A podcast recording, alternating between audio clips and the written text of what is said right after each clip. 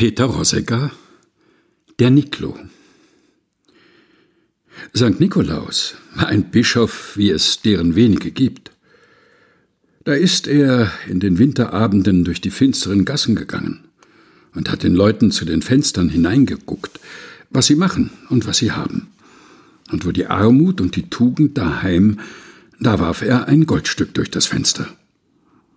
St. Nikolaus wandelt noch heute durch die Welt. Er wirft manches Goldstück in die Wohnungen der Armen, und wer noch klein ist und im Berglande der Steiermark wohnt, der kann ihn wohl auch einmal sehen. Den heiligen Mann im Ornat, mit Stab und Bischofsmütze, denn der Niklo, wie ihn die Städter aus Gebäck und Tannenzapfen haben, zieht draußen auf dem Lande wahrhaftig herum in Fleisch und Blut. Mit den Großen macht er sich nicht viel zu schaffen, er ist ganz Kinderfreund. Gleichwohl ist aus der schönen Sitte ein Zerrbild geworden. Am Niklausabend, am 5. Dezember, da wird der Niklo sichtbar und geht in die Häuser und fragt nach den Kindern, ob sie brav sind, fleißig beten und etwas lernen. Diese haben den Besuch wohl erwartet und sind schon seit einigen Tagen her bestrebt gewesen, ihre Tugenden in das günstigste Licht zu stellen. Besonders kommen in der Niklauswoche unter den Kleinen auffällig wenig Händel vor, und Kleider und Bücher oder Geräte werden verhältnismäßig sehr geschont. Es geschieht das aus wichtigen Gründen, denn der Niklo, wenn er kommt, hat nicht bloß rote Äpfel, goldene Nüsse, verzuckerte Zwetschgen und so weiter bei sich, sondern auch einen schwarzen, sehr verdächtigen Begleiter, den Bartel, der wie der Teufel aussieht und von dem man nicht weiß, wie der heilige Bischof mit ihm so freundlich sein mag. So kommen sie beide am Abende, wenn der Span schon angezündet ist. Der Niklo, der ein ehrwürdiger Mann mit schneeweißen Haaren und Bart ist, geht voran und sagt, da Niklo, da Niklo und da Bartel ist do. Und mir schauen, wo die Kinder recht brav sein und wo's Kinder. Die Braven, die kriegen rotige Äpflein, die Schlimmen, der forsen ma in die Butten ein. Und siehe, da tritt auch schon der Bartel hervor. Der hat einen Pelz an und ist kohlschwarz im Gesicht, bis auf die rote Zunge, die heraushängt. Hörner trägt er auch. Und auf dem Rücken hat er die Butte und eine klirrende Kette.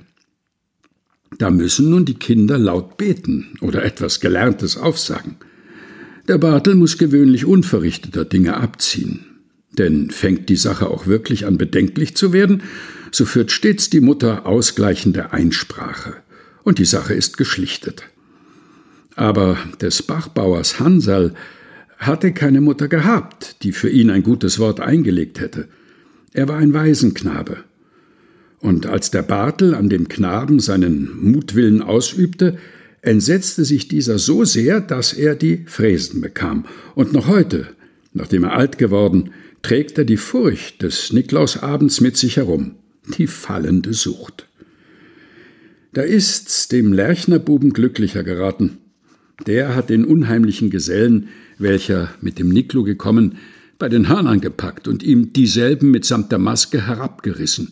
dass nichts übrig geblieben als das gutmütige Antlitz des alten Einlegers.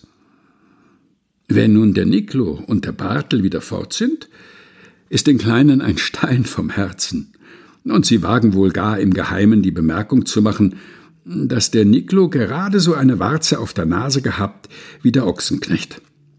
Doch gibt dies keinen Anlass zu irgendeinem Zweifel an der Heiligkeit des Niklo, und es wird im Laufe des ganzen übrigen Abends noch die strengste Sittsamkeit beobachtet. Just vor dem Schlafengehen werden von jedem die kleinen Schuhe oder eine Kopfbedeckung an das Fenster gestellt. Denn der Niklo geht nun in der Nacht zu allen Häusern und weil er es den Schuhen oder Hütten ansieht, ob deren Eigentümer brav oder schlimm sind, füllt er dieselben je im Verhältnis mit Obst, Lebzelten oder wohl auch mit Steinen und Tannenzapfen und legt obendrein noch eine zierliche, geflochtene Birkenrute bei. Das geht nun für die Kleinen, solange sie daran glauben, was nicht selten über das Kindesalter hinaus geschieht. Ich habe in meinem zehnten Jahre noch die Schuhe an das Fenster gestellt und war stets voll des frommen Preises für den heiligen Bischof Nikolaus, wenn ich meine Schuhe vollgepfropft fand mit Süßigkeiten. Ich hätte wahrscheinlich noch länger an den Niklo geglaubt, wenn sie mir geglaubt hätten, dass ich noch an ihn glaube. Die Schuhe sind aber endlich leer geblieben. Peter Rosecker, Der Niklo. Gelesen von Helga Heinold.